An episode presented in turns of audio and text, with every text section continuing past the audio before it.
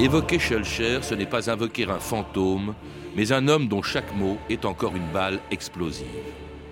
Aimé Césaire.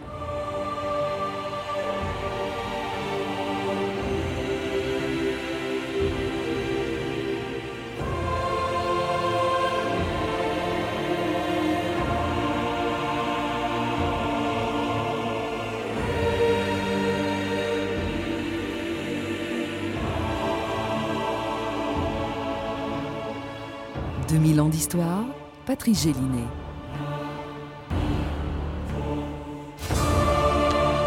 Au nom du peuple français, le gouvernement provisoire décrète, article 1er, l'esclavage est entièrement aboli dans toutes les colonies et possessions françaises. C'est ainsi que quelques jours après la Révolution de 1848, un décret de la Deuxième République émancipait des centaines de milliers d'hommes, de femmes et d'enfants traités comme des marchandises et des bêtes de somme dans les plantations des Antilles françaises, de la Guyane et de la Réunion. C'était l'aboutissement d'un combat mené pendant des années par une des figures les plus singulières du XIXe siècle. Né en 1804, Victor Schellcher avait d'abord été critique d'art et musicologue avant de découvrir en Amérique la réalité de l'esclavage et de se battre pendant des années pour son abolition. Je ne croyais pas qu'il serait si long et si difficile de tuer l'esclavage sous la République, disait-il, avant de vaincre tous les préjugés et les intérêts de ceux qui en profitaient. Qui est Victor Schellcher Un rentier, vaguement journaliste et musicologue, un riche oisif qui a donné un sens à sa vie en devenant le chantre de la négrité? Que représente-t-il à part lui? Rien, ni personne. Mais s'il a un rêve, donner son nom au décret qui mettra le feu aux colonies. L'ennui, c'est qu'il veut faire le bien des gens malgré eux. La liberté, les nègres s'en passent très bien. Vous savez comment on vous surnomme aux Antilles? Le nègre blanc. J'en suis flatté. La preuve est faite. Vous reniez votre propre race. Vous êtes un traître. Nelly Schmidt, bonjour. Bonjour. Alors, vous êtes directrice de recherche au CNRS, auteur d'une biographie de Victor Schulcher et commissaire d'une exposition qui se tient en ce moment et jusqu'au 9 janvier à l'orangerie du domaine de Madame Elisabeth à Versailles. Une exposition qui rappelle le combat de Schulcher pour l'abolition de l'esclavage, un combat qui l'a rendu célèbre, mais que Schulcher n'a été ni le seul ni le premier à avoir entrepris. Il avait commencé ce combat bien avant Schulcher et ailleurs qu'en France. Oui, il avait commencé en fait dès les débuts de la colonisation et de l'implantation de la quasi-totalité des nations européennes dans les Caraïbes et aux Amériques, puisque là on va essentiellement parler de ce trafic humain vers les Amériques et de cet esclavage aux Caraïbes auquel va s'attaquer Victor Schulcher. Et dès les débuts de la colonisation, les premiers déportés, les premiers captifs déportés d'Afrique seront les premiers anti-esclavagistes.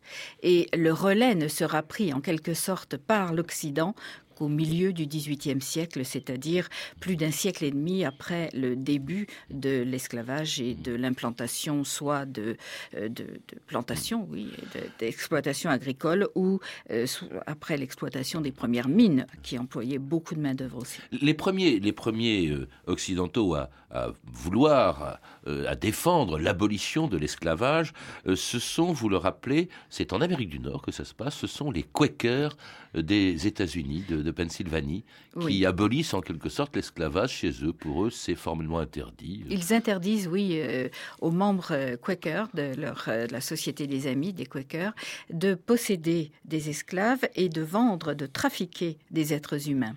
Et leur parole sera reprise, bien sûr.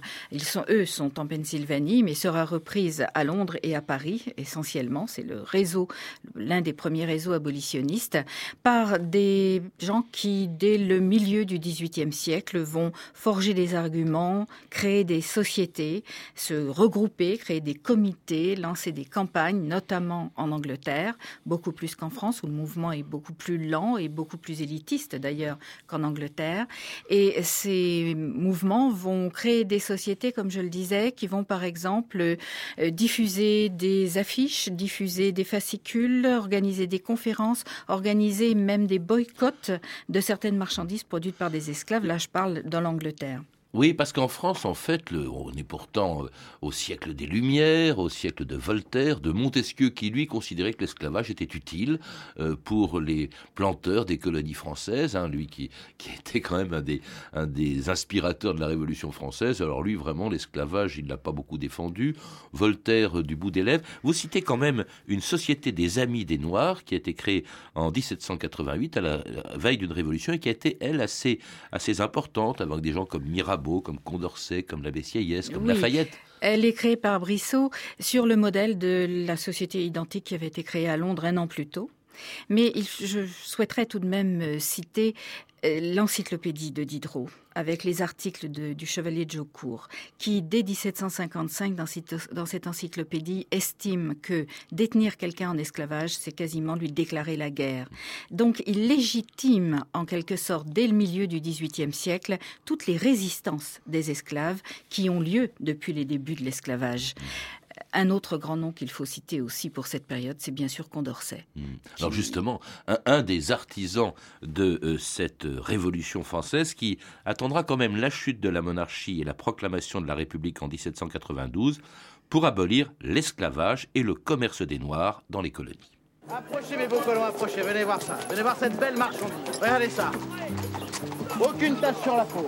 Que du muscle, du muscle sain et des esprits dociles, très dociles. Lève les bras, lève, lève les bras On a encore deux bateaux qui m'attendent, directement du golfe de Guinée, d'excellents travailleurs. Allez, c'est bon, je prends.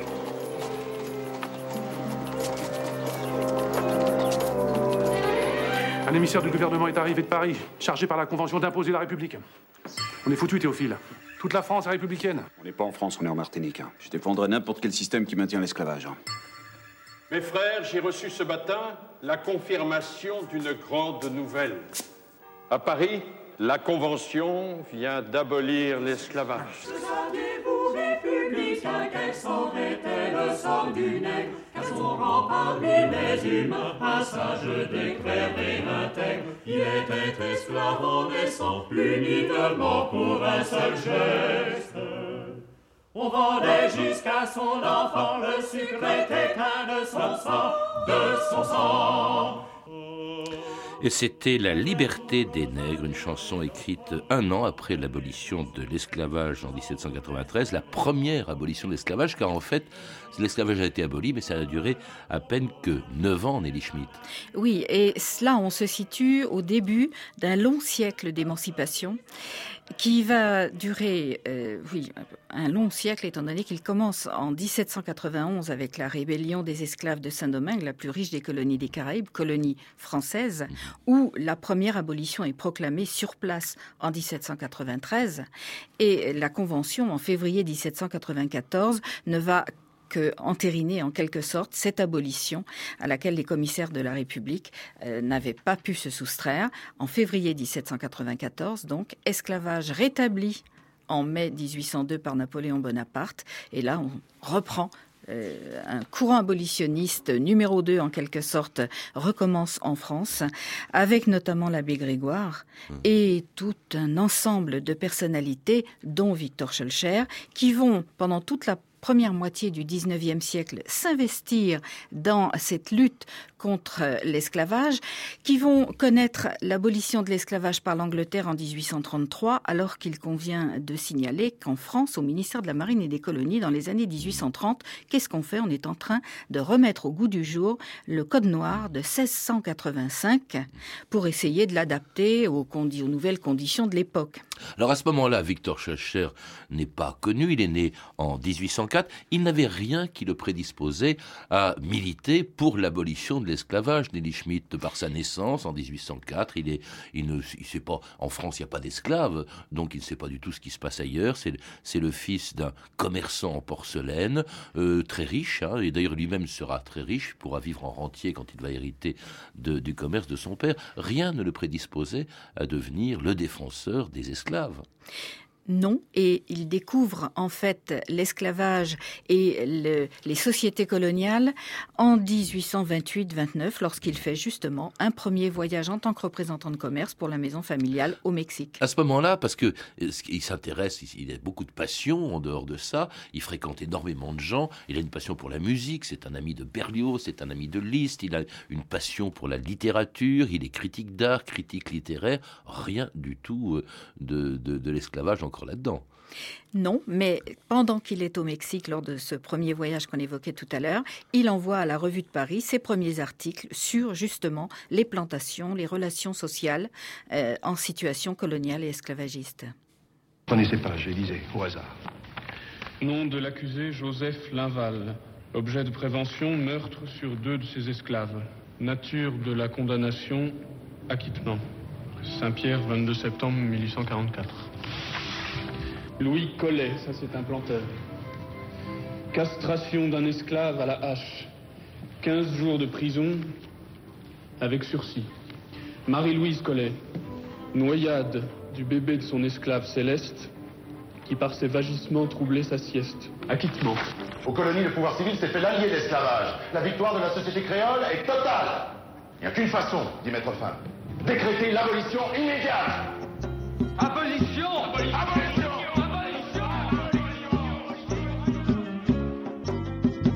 Enchaîné, enchaîné, enchaîné, enchaîné, en calabatola. Bagal en mer ouvert pour ça qui j'ai parti. Zier l'homme plus belle qui vient nous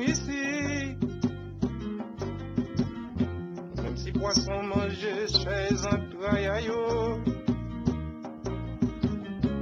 Non, ma nec, japonais qui côté maman de l'eau. Moi, enchaîné, enchaîné. 2000 ans d'histoire, Patrice Gélinet. Et donc Victor Schellcher, euh, qui a aboli l'esclavage en 1848 et dont nous parlons avec Nelly Schmidt, en fait c'est sur place, c'est en y allant, en s'y rendant comme représentant de l'entreprise de son père qu'il découvre l'esclavage. Et ça le scandalise, Nelly Schmidt. Il va, il va, le faire à deux reprises, en 1829 ou 1830 et dix ans plus tard. Et dix ans plus tard, alors là en 1840-41, il part vraiment pour un périple d'un an dans les colonies des Caraïbes, mais un périple vraiment consacré à l'étude de l'esclavage qui survit dans la plupart des colonies et notamment dans les colonies françaises, et une étude aussi de, des colonies là où l'esclavage a déjà été aboli. Il est l'un des premiers abolitionnistes à se rendre en Haïti, Saint-Domingue devenu indépendante en 1804, et dans les colonies britanniques, où l'esclavage a été aboli en 1800, entre 1833 de manière progressive et 1838. Et ce qui est intéressant, c'est qu'il en ramène beaucoup de documents, beaucoup d'écrits, beaucoup d'objets aussi, des, témoignages en tout genre. Et ces écrits, ces témoignages sur l'esclavage, sur les relations sociales euh, en contexte d'esclavage, sur les résistances des esclaves ont encore aujourd'hui une valeur tout à fait inestimable. Mais à l'époque, il se heurte quand même à, la pression, comme d'ailleurs tous les abolitionnistes, à la pression euh, que représentent évidemment les planteurs, si bien que euh, il y a des propositions qui sont faites, il y a des philosophes, des hommes politiques qui euh, considèrent et des économistes qui considèrent même que l'esclavage ne sert plus à rien je crois que c'est le cas de Tocqueville, mais il y a Victor Debreuil, il y a Lamartine, Guizot lui-même, premier ministre du roi Louis-Philippe dans les années 40 est contre euh, l'esclavage, propose l'abolition, mais c'est refusé, c'est bloqué par les planteurs, par le, lobby des planteurs.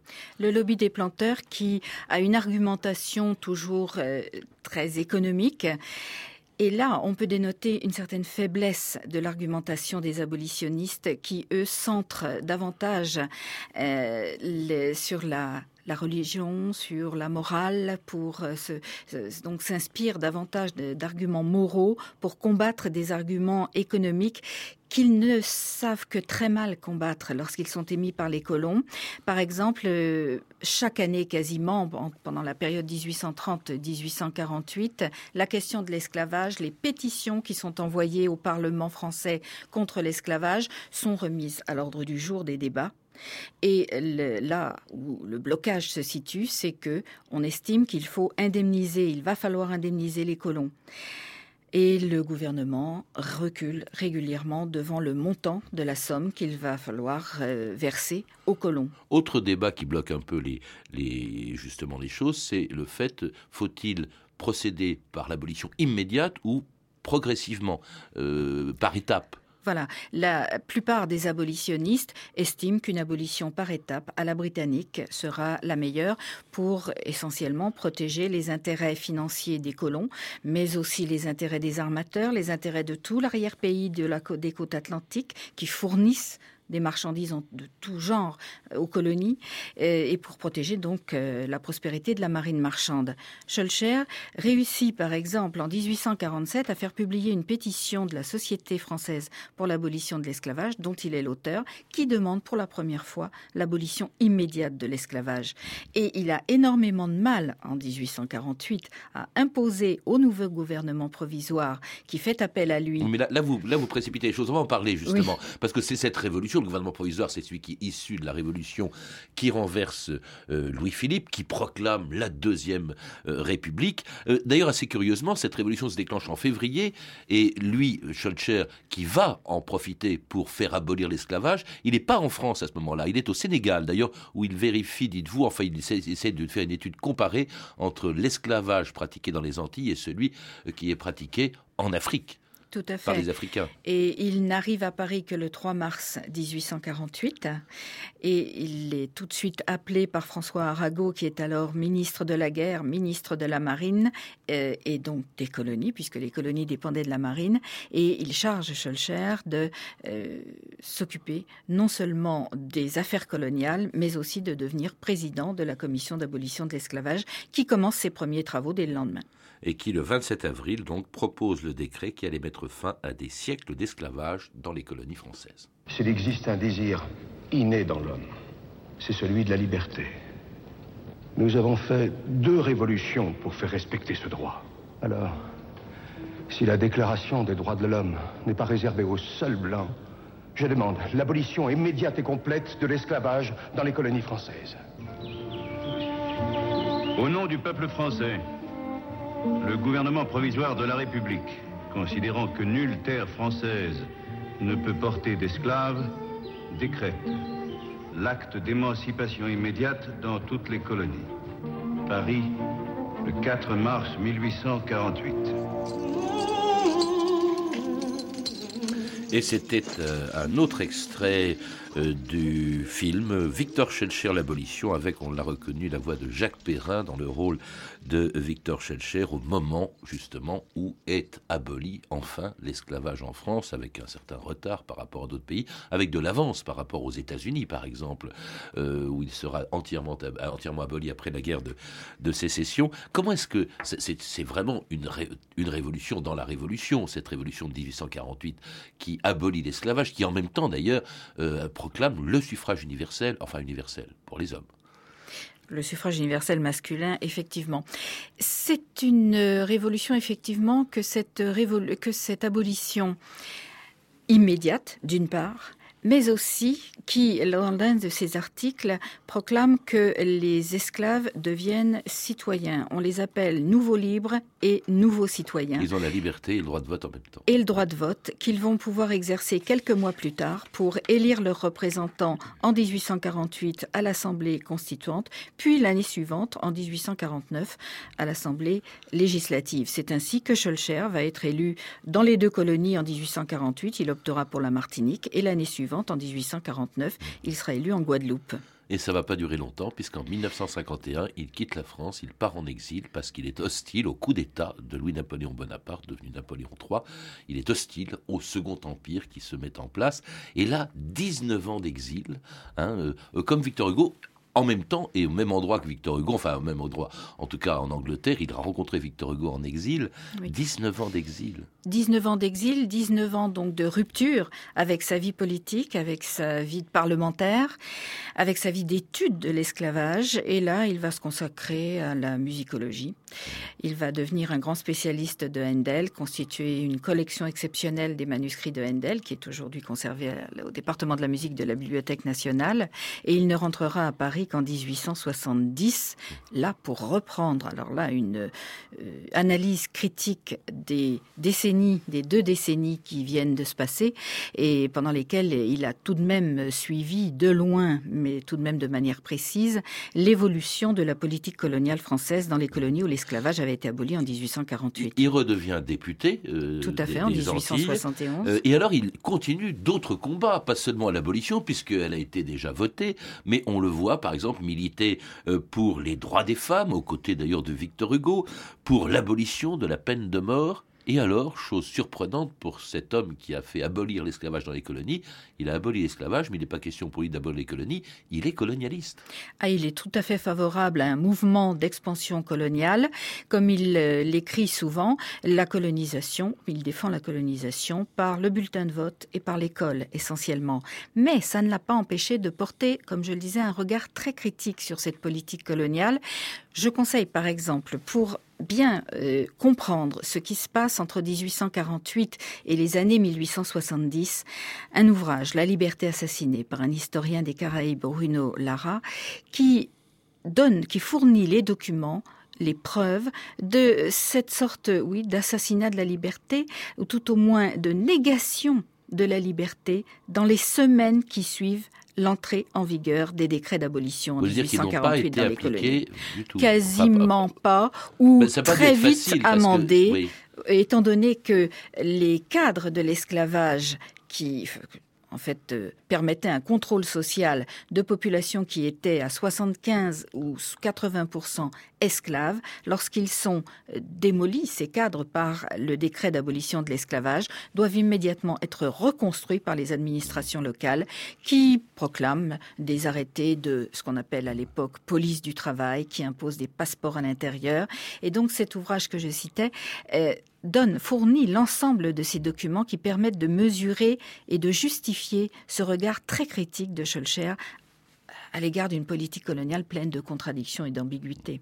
Schulcher qui meurt le jour de Noël, le 25 décembre 1893, enterré au Père-Lachaise où il allait rester pendant 56 ans jusqu'au transfert de son corps au Panthéon en même temps que celui que le corps de Félix Éboué, le gouverneur guyonnais qui avait euh, rallié l'Afrique équatoriale française au général de Gaulle en 1940, les cendres des deux hommes étaient accueillies au Panthéon par un descendant d'esclaves qui était devenu président du Sénat, Gaston Monerville. C'était le 26 mai 1949. Homme de couleur, descendant moi aussi de ces affranchis auxquels il y a un siècle, Victor Schellcher a rendu la liberté et à porter le message de la France, je voyais surgir autour de moi et monter comme en une résurrection subite la cohorte innombrable de tous ces opprimés qui pendant des siècles avaient souffert de la servitude et qui, par ma voix devenue la leur, criaient en cet instant Schellcher a bien mérité de l'humanité. Les cendres de Victor Schellcher, promoteur de l'émancipation des esclaves, et de Félix Éboué, premier gouverneur noir d'AEF, ont été portés au Panthéon en présence du président de la République et de Madame Félix Éboué. Par ce geste, la France a voulu marquer sa reconnaissance à celui qui lutta pour la liberté des Noirs et à celui qui, dès 1940, choisissait le chemin de l'honneur français. Et c'était donc en 1949 le transfert des cendres de Victor Schellcher au Panthéon, où 32 ans plus tard, François Mitterrand, à peine élu, allait fleurir donc la tombe de, de la reconnaissance d'un combat qui n'est pas véritablement fini. En tout cas, d'un combat qui peut se mener sur d'autres fronts. Euh, on a entendu au tout début de l'émission cette très belle phrase d'Aimé Césaire. Évoquer Schellcher, ce n'est pas invoquer un fantôme, mais un homme dont chaque mot est encore une balle explosive l'actualité de Schulcher et de ses combats aujourd'hui, Nelly Schmidt On peut dire deux choses. L'actualité de Schulcher, euh, c'est déjà de lutter contre un mythe. le mythe Schulcher, qui naît dès 1848 et qui en fait masque une histoire beaucoup plus complexe. Il l'a reconnu d'ailleurs lui-même qui masque une histoire beaucoup plus complexe et contradictoire, celle des abolitions, celle de leur lendemain, comme on le disait tout à l'heure, qui sont extrêmement difficiles, qui font que les esclaves ne vont pas passer de l'esclavage au salariat de manière facile. Une abolition qui n'est pas universelle. Il faut rappeler, vous le rappelez d'ailleurs, que, l'esclavage existe encore dans plus de 40 pays. Ah, l'esclavage existe encore dans plus de 40 pays. Il y, on compte encore les organismes internationaux estiment, l'Organisation internationale du travail ou, ou Anti-Slavery International ou l'ONU euh, estime qu'il y a aujourd'hui environ 30 millions de personnes adultes qui vivent dans des conditions similaires à l'esclavage euh, des 16e, 19e siècles. Ceci dit, sans faire aucun amalgame ni aucun anachronisme. Et on estime qu'il y a entre 250 millions et 300 millions d'enfants qui sont exploités dans des conditions tout à fait similaires à l'esclavage. La mémoire, l'esclavage n'a pas disparu. La mémoire de Schlecher non plus. Hein, aux Antilles, je sais que depuis 1982, je crois que l'abolition est un jour férié dans les, dans les DOM. En France, en 2001, euh, il y a une vote des lois qui reconnaissait l'esclavage comme crime contre l'humanité. Euh, la, mémoire de Schlecher aujourd'hui, euh, souvent d'ailleurs, dites-vous, récupérée par des revendications identitaires. Nelly Schmitt, en quelques mots. Je crois qu'il faut peut-être parler de mémoire de Schulcher, mais surtout de mémoire de toute l'histoire qui est derrière Schulcher. Mémoire de l'esclavage, mémoire des abolitions et de leur lendemain. C'est là qu'il y a un énorme travail qui reste à faire. Merci Nelly Schmidt. Pour en savoir plus, je recommande la visite de l'exposition Combat pour une abolition sur les pas de Victor Schulcher, une exposition présentée jusqu'au 9 janvier à l'orangerie du domaine de Madame Elisabeth à Versailles une exposition dont vous êtes la commissaire. Je signale d'ailleurs que vous présenterez vous-même cette exposition au public demain à 15h et que l'entrée y est libre. À lire aussi votre biographie de Victor Schellcher, toujours disponible chez Fayard, et La France a-t-elle aboli l'esclavage Guadeloupe, Martinique et Guyane que vous avez publié plus récemment chez Perrin. Vous avez pu entendre des extraits des téléfilms suivants Victor Schellcher, L'abolition de Paul Vecchiali avec Jacques Perrin dans le rôle titre et publié en DVD chez Citel Vidéo et Tropiques amers de Jean-Claude Barnier en DVD chez France Télévisions Distribution. Toutes ces références sont disponibles par téléphone au 32 30, 34 centimes la minute ou sur le site franceinter.com. C'était 2000 ans d'histoire à la technique Anne-Laure Cochet et Guillaume Lacroux, documentation et archives Camille Pouge-Jalaguier, Frédéric Martin et Franck Olivard, une émission de Patrice Gélinet réalisée par Jacques Sigal.